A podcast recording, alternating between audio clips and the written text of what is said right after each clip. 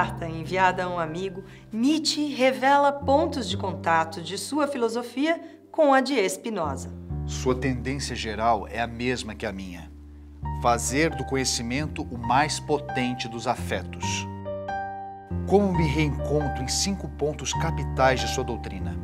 Este pensador, o mais fora da norma e solitário, é-me nesses aspectos justamente o mais próximo.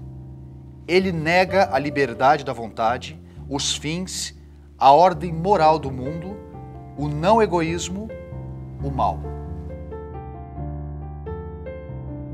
200 anos separam Nietzsche de Spinoza e mais de 100 anos nos separam de Nietzsche. Como conciliar esses dois pensadores na busca de uma chave de compreensão para os problemas que nos afetam hoje? André Martins convidou filósofos para refletir sobre cada um desses pontos, na busca de demonstrar que fazer do conhecimento o mais potente dos afetos pode nos ajudar a afastar o medo e abandonar a paralisia diante dos momentos de crise. Aumentar a nossa potência de agir, de pensar, de ser, com criatividade e alegria.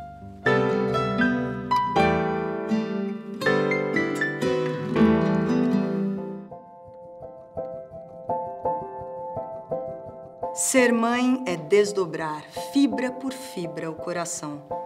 Ser mãe é ter no alheio lábio que suga o pedestal do seio, onde a vida, onde o amor cantando vibra. Ser mãe é ser um anjo que se libra sobre um berço dormindo. É ser anseio, é ser temeridade, é ser receio, é ser força que os males equilibra. Todo o bem que a mãe goza é o bem do filho, espelho em que se mira a afortunada luz que lhe põe nos olhos novo brilho. Ser mãe é andar chorando num sorriso. Ser mãe é ter um mundo e não ter nada. Ser mãe é padecer no paraíso. Poucas coisas são mais idealizadas do que o amor materno, consagrado por gerações como o exemplo supremo do amor incondicional, altruísta, perfeito e desinteressado, dado como um dom da natureza. Mas será que isso é uma verdade indiscutível? Será que toda ação desinteressada é natural e moralmente superior?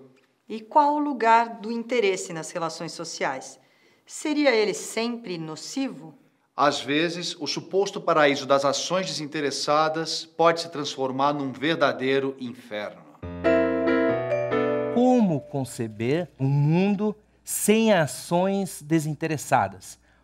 Ou, trocando os termos, um mundo apenas com ações interessadas. Esse mundo é concebível? É a primeira pergunta que nós teríamos de fazer. Sem dúvida, esse mundo é concebível. Concebível como uma espécie de inferno dantesco, onde nós perdemos de vista toda a possibilidade de afeição, paz, de trabalho em comum, perdemos quase que de vista toda a possibilidade de construção de algo que remeta não apenas a um indivíduo, mas remeta a um nós, a algo comum. Ora, como pensar esse mundo sem que ele tome essa forma de inferno dantesco de guerra de todos contra todos.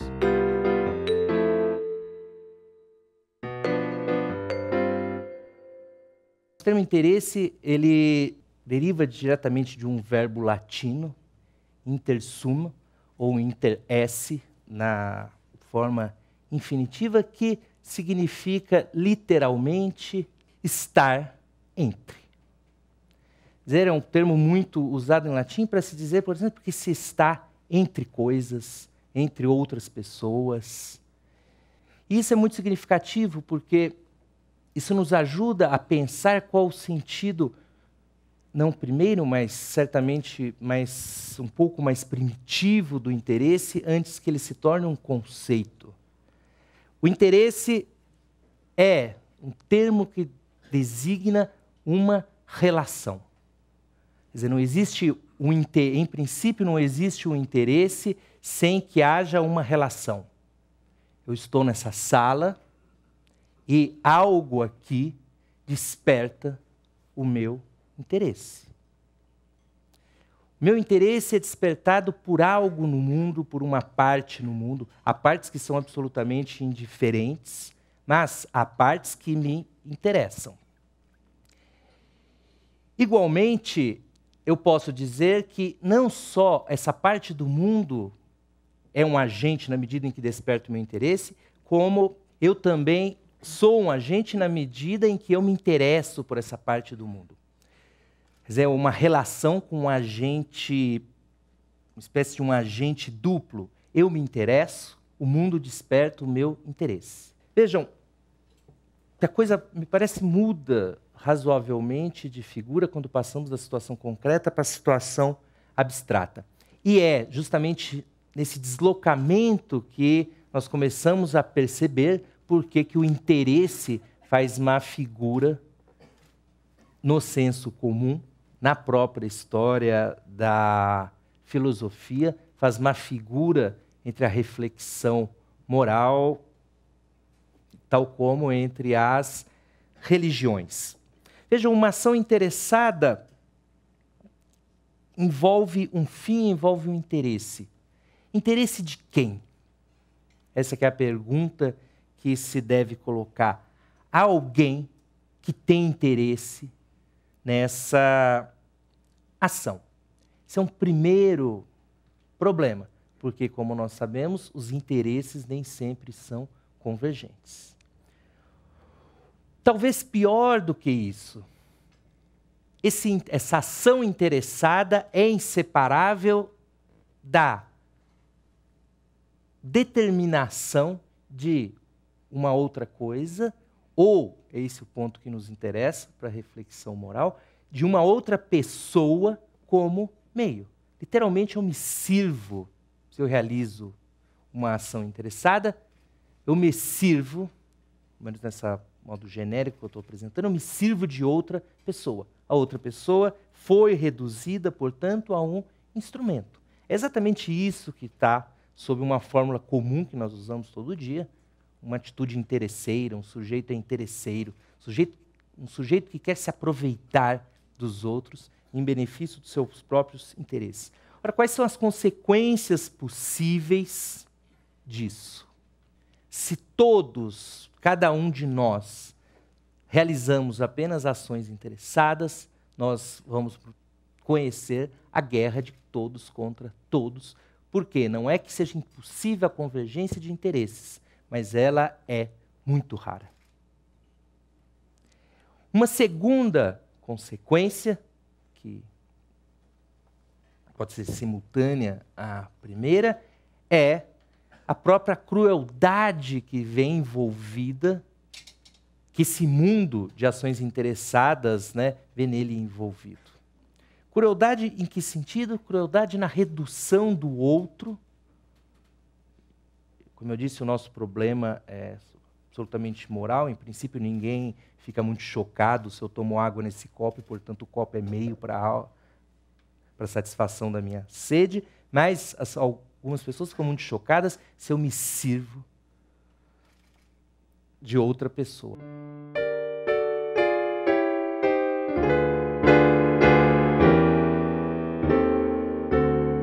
que é o desinteresse?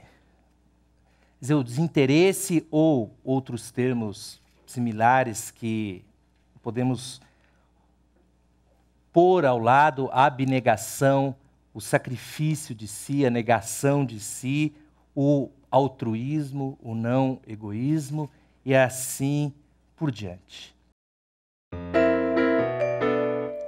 É esse desinteresse que, para nós, dá forma a um tipo de ação, no sentido mais genérico possível, que é não só benquista, mas extremamente bem avaliada no interior da nossa sociedade, dentro da nossa modernidade, que é a ação desinteressada. A ação desinteressada é uma ação perfeitamente moral há bons motivos para se elogiar o desinteresse. Porque o interesse nos levaria à guerra, à crueldade. Só a ação desinteressada poderia ser uma ação moral que nos possibilitasse, como eu disse, pensar num nós, em algo comum, não ser cruel com o outro a cada momento. Por isso, o desinteresse perpassa o nosso, não é à toa, dizendo que o desinteresse perpassa o nosso modo de ver as coisas. Vejam, rapidamente, o saber. O saber, tal como concebido tradicionalmente, o mais puro saber, é um saber desinteressado. Uma verdade não se pode, numa verdade verdadeira, se permite, não pode haver interesses subjacentes, escusos. O amor.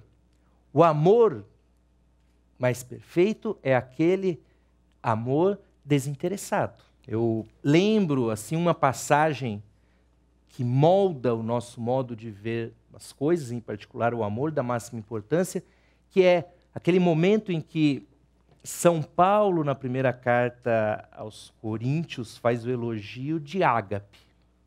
Quer dizer, nós temos entre os gregos eros, que é o amor cujo modelo é a relação entre dois seres, mortais ou imortais, ou mortal com imortal, mas o enlace entre dois seres.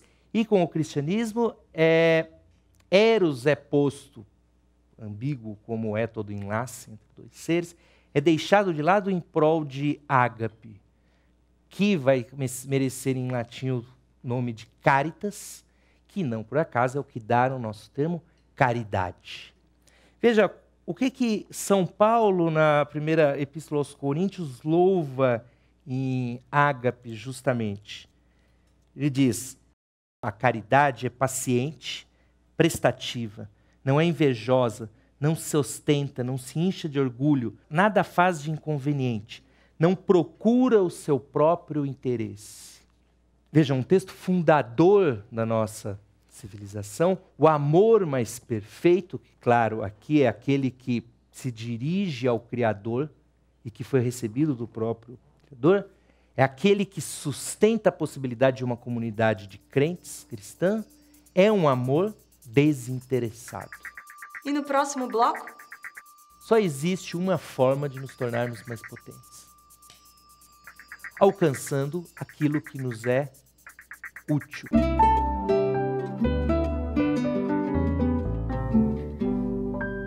Encontramos no senso comum uma valorização do amor abnegado e desinteressado, geralmente atribuído às mães em sua devoção incondicional aos filhos. Valor esse também atribuído a grandes líderes políticos e espirituais da humanidade. Mas será que isso é mesmo verdade? Não precisa insistir muito. Basta ler os jornais o quanto a noção de desinteresse também perpassa o nosso modo de conceber a política, de pensar a política. Quantas vezes já nos dissemos, ah, mas se esses políticos pensassem menos em si e mais nos outros, tudo seria melhor. Quer dizer, o mundo, o país seria melhor se os políticos agissem desinteressadamente, esquecendo de si e se lembrando dos outros. Como Kant vai afirmar, eu refiro especialmente penso num trecho da metafísica dos costumes, uma ação realizada tem valor moral porque ela é uma ação realizada por dever. Por isso mesmo, uma ação tem valor realizada por um dever e se realiza o dever não exatamente porque se quer, porque se deseja, mas porque se deve.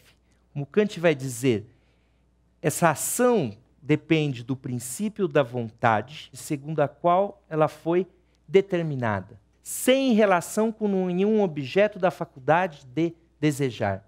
É como se o desejar uma ação, um dever, portanto, ter interesse num dever, maculasse de tal forma o dever que ele se tornasse, não digo imoral, mas se tornasse amoral, perdesse a sua pureza moral. Ora, tem de ser assim. Uma ação realmente desinteressada tem que ser uma ação por dever. E Kant nos dá, de fato, uma pista para entender porque tem que ser assim.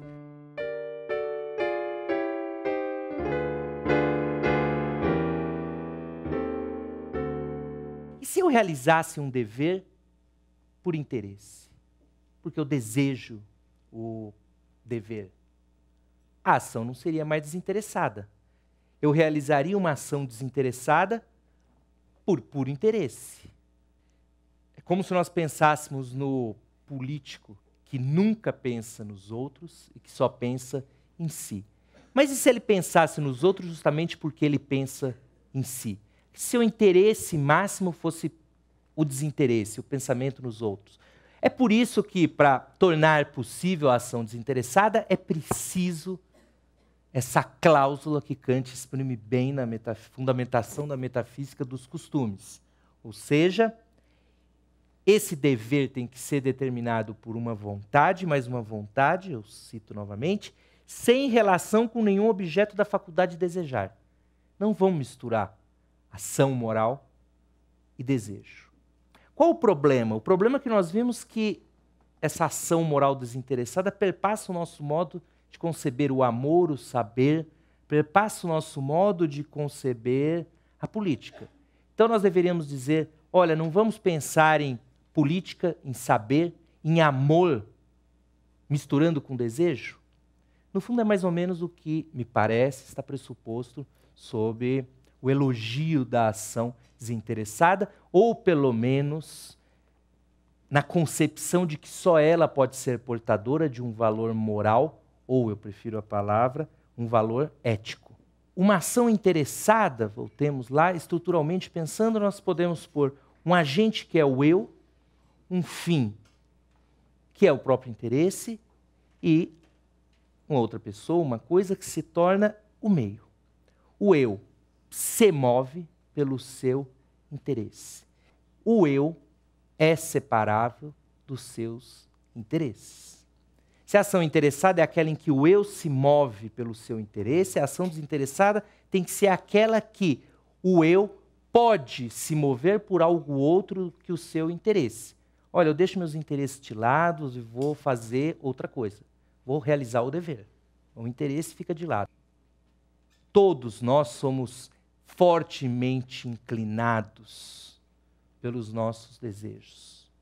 Mas, segundo um senso corriqueiro, todos nós somos dotados de algo forte o suficiente para brecarmos essa inclinação, essa propensão do desejo e alterarmos o curso da nossa história, das nossas ações, dos nossos interesses. Do que nós somos dotados, que nos torna fortes para tanto, de uma livre vontade, de um livre arbítrio. E é o livre-arbítrio, me parece, é um pressuposto da noção de desinteresse. Na medida em que é ele que permite a separação entre um eu e os seus interesses.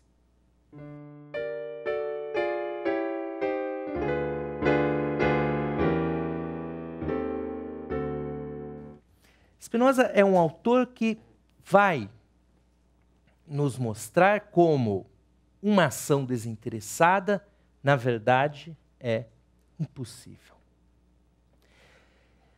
Qual nesses para esses assuntos, Spinoza parte de uma tese básica que eu gostaria de retomar aqui, que é a tese muito conhecida do que se chama, ele chama, aliás, de conatos.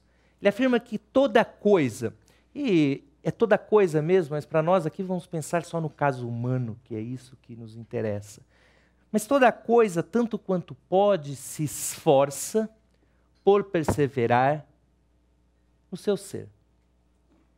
Esforço, em latim, é justamente conatus. Então, é a tese do esforço, se se quiser. É esse esforço que movimenta o nosso ser tudo se faz por Ele. E esse esforço pode ainda merecer um outro nome, que Spinoza lhe dá, é o apetite. Aquilo que nos faz apetecer tudo aquilo que apetecemos. E nós sempre apetecemos, vai dizer Spinoza, aquilo que nos é útil. Então, o conatus, esse esforço, é um sempre apetecer buscar aquilo que nos é útil. Que merece, de Spinoza, o nome de desejo. O desejo é esse apetite, mas aquilo que nós, seres dotados de mente, temos, a consciência desse apetite, lançar-se para o útil. Qual a palavra desejo vai nos dizer Spinoza? Eu quero entender então esse esforço. Ele quer entender todos os nossos esforços, todas as nossas vontades, todos os nossos apetites, todas as nossas ações. Não há uma única ação de um homem, de uma mulher, que não seja produzido pelo seu desejo. E o desejo é uma potência. Qual o problema que Spinoza vai se colocar como o problema ético fundamental? Como aumentar a nossa potência. Como nos tornarmos mais potentes. Se se quiser, como firmar o nosso desejo. Só existe uma forma de nos tornarmos mais potentes: alcançando aquilo que nos é útil, ou ao menos aquilo que nos aparece como útil. É exatamente aquilo que produz em nós, diz Spinoza, alegria. O que leva a uma diminuição da nossa potência nos é prejudicial, aquilo que produz em nós, uma definição espinosana, tristeza. É uma concepção de homem e que, ao menos nesses pontos capitais, não se afasta muito de Nietzsche, vide a convergência que Nietzsche aponta, é uma concepção de homem que torna inconcebível, não é que diz que é difícil, que é improvável, que é prejudicial, não, torna inconcebível a separação do eu e dos seus interesses. O que seria um eu separado dos seus interesses? Uma ideia contraditória. Uma quimera, como que um círculo que tivesse propriedades do triângulo. É uma ideia inconcebível. O eu, o ser desse eu, a sua essência, é os seus interesses. Se o interesse surge na minha relação com o mundo, o desinteresse é, em alguma medida, a negação da minha relação com o mundo. É isso que não se pode espinozanamente conceber, porque eu sempre tendo, já que eu sou o desejo, ao mundo, aquilo que me é útil. Eu posso quebrar a cara, tudo bem, mas eu me lanço a esse mundo. Não se pode separar o eu, esse eu, desse mundo. E no próximo bloco? Me parece que um mundo de ações interessadas teria um ganho qualitativo, também quantitativo, em ênfase.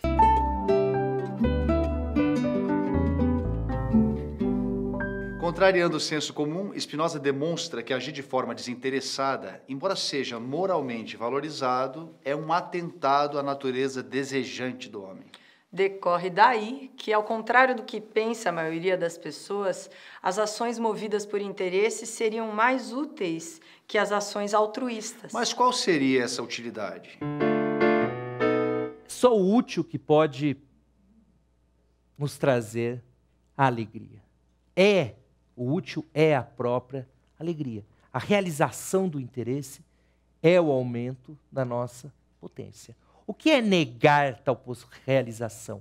Negar o nosso útil é negar a nós mesmos.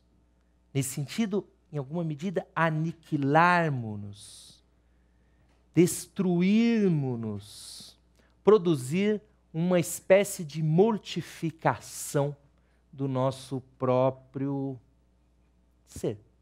É tristeza na certa. É a mortificação uma morte interior.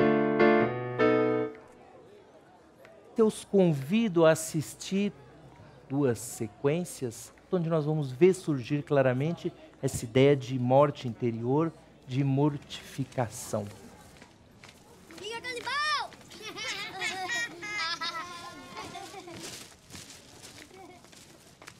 canibal! Fica canibal. Pelo amor de Deus, Wellington, que história é essa? Faço de um tudo para não meter intriga. Faço mal sem ninguém, não dou trela. O que é que eu ganho com isso? Fica canibal. Ô, Kika, isso é coisa de criança. Tu não sabe que essas pestes, esse menino, adora avacalhar as pessoas de bem? Não viu? No caso de Suyan. Manicure? Nelson. Não mandaram dizer pra vila toda pra ninguém me fazer unha com ela que a mulher tava idética.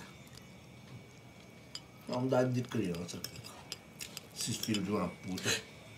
Wellington, já te pedi uma, duas, três vezes, um milhão de vezes. Quer falar palavrão, vai falar com teus amigos lá no bar. Aqui não. Abaixo desse teto eu exijo respeito. Em nome de Jesus. Desculpa.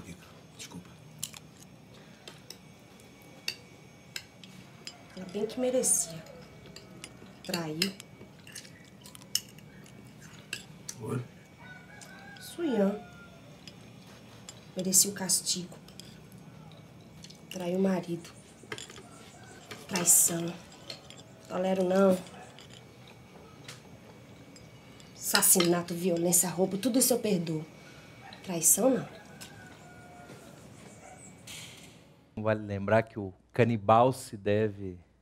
Ele é ambíguo, né? Porque o marido é carniceiro, trabalha num matadouro, né?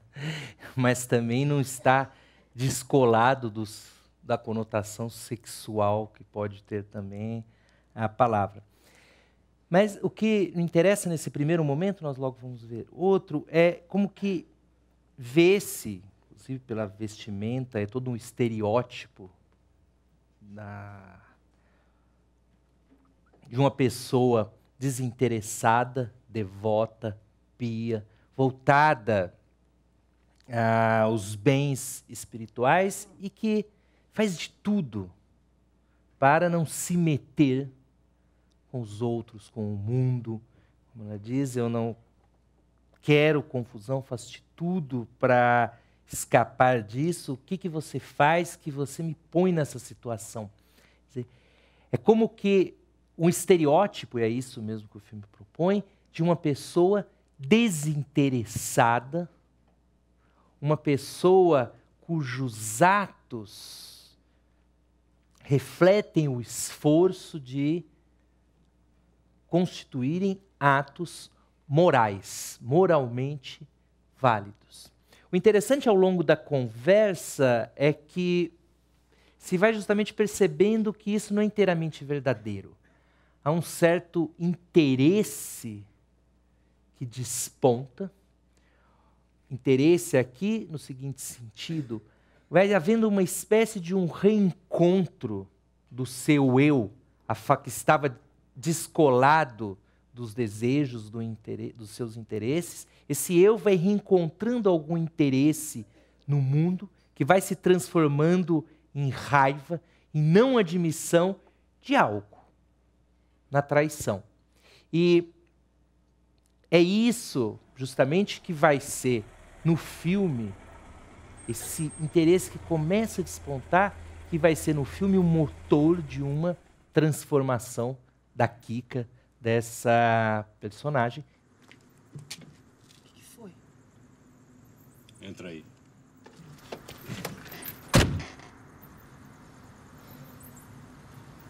Essa mancha na sua roupa. De sangue? Arranquei a orelha da amante do meu marido.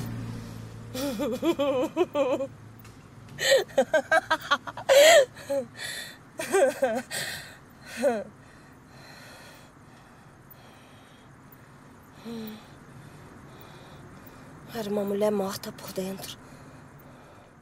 Ela, vamos dizer, salve a sua vida interior arrancando a orelha de alguém. quer dizer, para alguém que tinha pavor de ser chamada de canibal, mas de toda forma era isso, esse ponto que eu queria chegar. Eu era uma mulher morta por dentro. Não é à toa que essa morte interior surja ao longo do filme, no trecho em que nós vimos, como determinada por um desinteresse atroz da vida alheia, da vida conjugal, num certo sentido, da vida mundana, vamos dizer, que é aquilo que na sua cabeça, a única coisa que permite o voltar-se para uma vida mais elevada, para um amor mais elevado, santo e assim por diante. É justamente o surgimento de uma ponta de interesse, um desejo que começa a se, se insinuar ali no jantar. Qual o desejo? De punição, de não perdão à traição, ela perdoa tudo, menos a traição. É um desejo, é um interesse. É como se o eu dela começasse a despontar e reencontrar algo do mundo. É isso que vai aparecer, vai permitir, melhor dizendo, ainda que de uma forma atroz, pelo arrancar a orelha do, da amante do marido, um renascimento. O reencontro com uma vida de uma mulher que era, como ela diz, morta por dentro. Em vão tento me explicar. Os muros são surdos. Sob a pele das palavras, há cifras e códigos. O sol consola os doentes e não os renova. As coisas. Que tristes são as coisas consideradas sem ênfase. Que tristes são as coisas consideradas sem ênfase. Ora, que ênfase que o desinteresse pode pôr sobre algo no mundo, seja uma coisa, seja uma pessoa. O desinteresse parece que esse que é um dos primeiros dos seus efeitos mais atrozes, ele produz um mundo sem ênfase.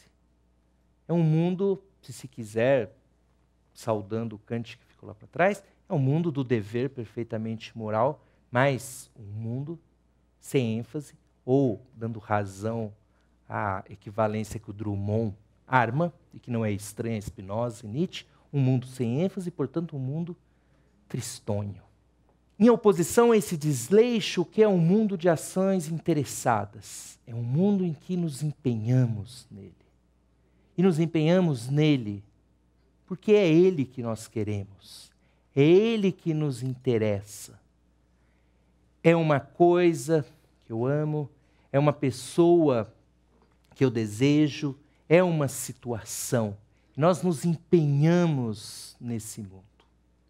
Me parece que um mundo de ações interessadas teria um ganho qualitativo, também quantitativo, em ênfase, em responsabilidade, compromisso de nossa parte com relação a ele.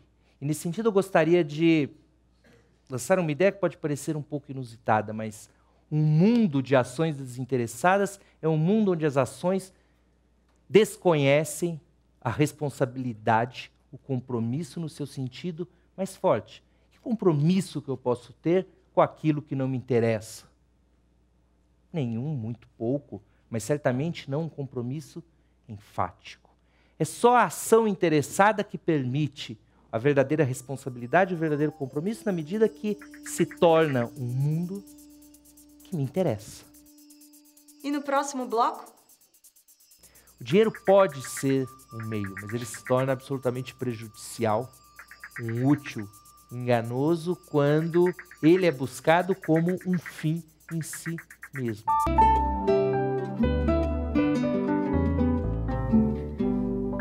Queria sublinhar dois pontos que o Homero trouxe, que eu acho que são cruciais para a gente entender esse, essa estranha proposta, tanto de Spinoza quanto de Nietzsche, de um elogio ao interesse, né? É, mais até do que uma crítica ao desinteresse, é diferenciar ações interessadas de ações interesseiras. Talvez a gente possa dizer assim. Né?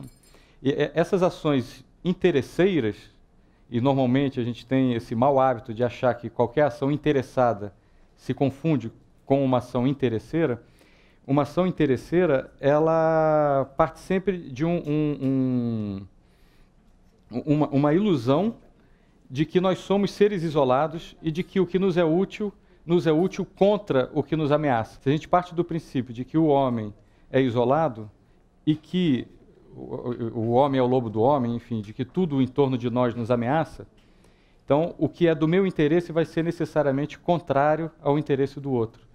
Mas, na realidade, e é isso que tanto Spinoza quanto Nietzsche querem mostrar, é, o meu interesse é o interesse de alguém que é parte da natureza e que, portanto, é, é, é melhor para mim viver em algum grau né, de, de, harmonia ou de concórdia com os outros. Né? Como diz Spinoza, nada mais útil ao homem do que outro homem.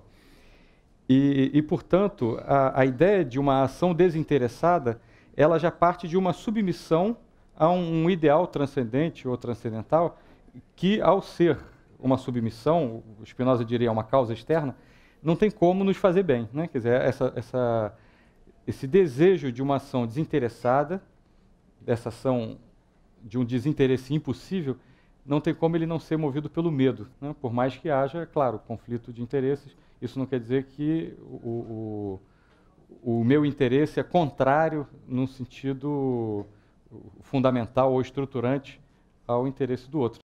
Pensar como isso que você chama de interesseiro, a ação interesseira, depende de algo. Depende da aliança entre a concepção de uma individualidade extrema de base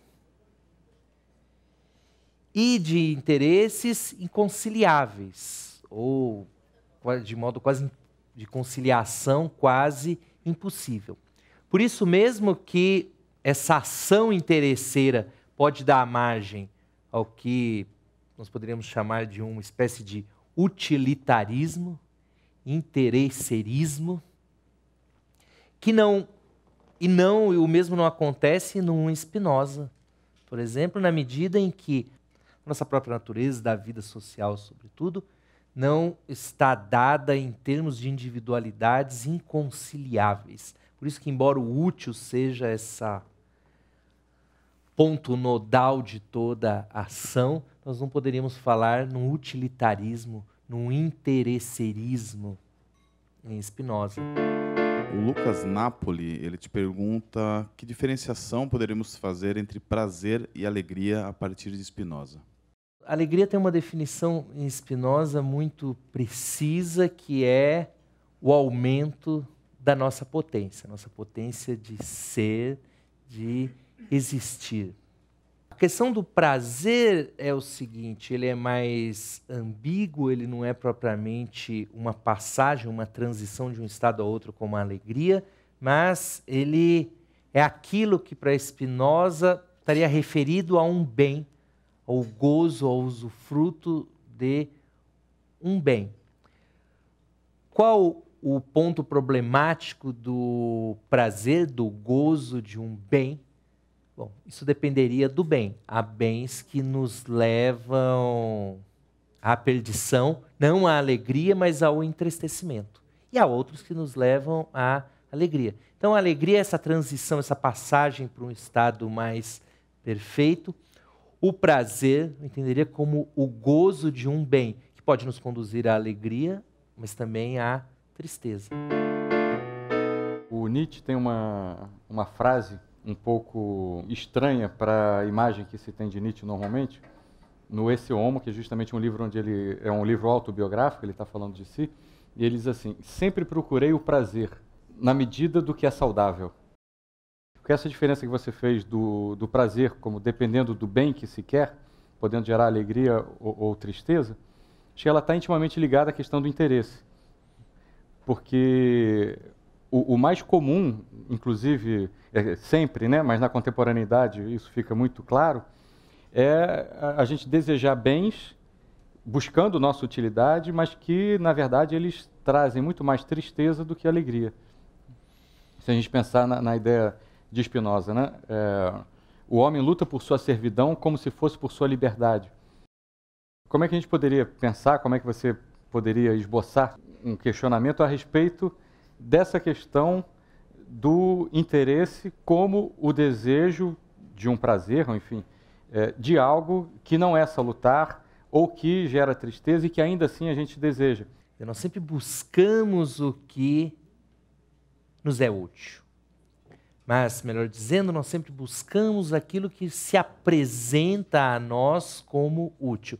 Não existe exceção a essa regra. Sempre buscamos o que se nos apresenta como útil num determinado momento. Mas nem sempre, é aí que a porca da utilidade torce o rabo, né? Nem sempre o que nos aparece como útil é útil. Algo surge como útil porque é por mim desejado. Então, qual o critério que afere utilidade, essa posição de utilidade a algo? No fundo, entramos aí sim no mistério de um ser, um ser que desperta e quer algo e vê isso como útil, o que nem sempre é. Bom, sempre se busca o prazer, poderíamos dizer, mas na medida do saudável, Spinoza vai ter toda uma reflexão, você sabe, acerca da moderação, entendida não como a supressão de paixões, de afetos, mas a imposição de uma medida. Medida, modo, como está na base da palavra moderação, aos afetos. O que determina, aí o segundo ponto é fundamental, porque é a medida do saudável, o que determina que nós mantenhamos com o mundo uma relação tal em que nós possamos, diz Spinoza, utilizar as coisas para os nossos fins como meios, sem que nos deixemos dobrar pelas coisas, buscando certas coisas como um fim em si mesmo e, portanto, nos encaminhando por uma tristeza certa. O exemplo é o mais banal possível. O dinheiro é ruim? Nenhum louco aqui acho que vai dizer isso, que o dinheiro não sirva de meio para coisas excelentes, para a realização de vários dos nossos objetivos. E como diz Spinoza, o dinheiro pode ser um meio, mas ele se torna absolutamente prejudicial, um útil enganoso, quando ele é buscado como um fim em si mesmo. A acumulação pura, bestada, desesperada.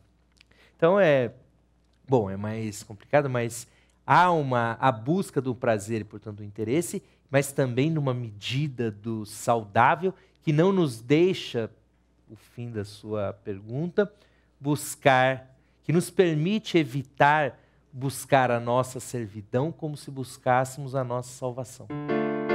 Tem uma pergunta na internet do Vitor. É, ele diz assim: o mundo contemporâneo, marcado em alguns casos pela insegurança, não nos aproxima mais da noção da moral contratualista de Hobbes que da noção da transvalorização de Nietzsche. Como não viver em um mundo triste em face de tanta tristeza? Eu diria que não, de entrada. Exatamente, quer dizer, a Hobbes mesmo que eu tinha em mente, a falar no homem como lobo do homem, na guerra de todos contra todos. Afirmar isso é um pressuposto com o qual eu não tendo a compartilhar. É, não acho que as pessoas são por essência, mas, ou como Hobbes, dadas a guerra, a destruição do outro, desde que não sejam brecadas por um poder soberano suficientemente forte. Então, eu disse, isso é um pressuposto, eu não quer que eu tenha ilusões com o mundo, mas também não tendo a ver o mundo com esses olhos tão algo negativos, ver um mundo povoado de tristezas. O mundo é o mundo e o que é interessante é justamente tentar viver no mundo como ele é, dessa tal forma, de tal forma que nós possamos criar algo comum, realizar os nossos interesses nesse mundo e ser mais feliz. Não estamos fadados nem à absoluta felicidade, nem ao fatal fracasso. Até o próximo Café Filosófico. Tchau.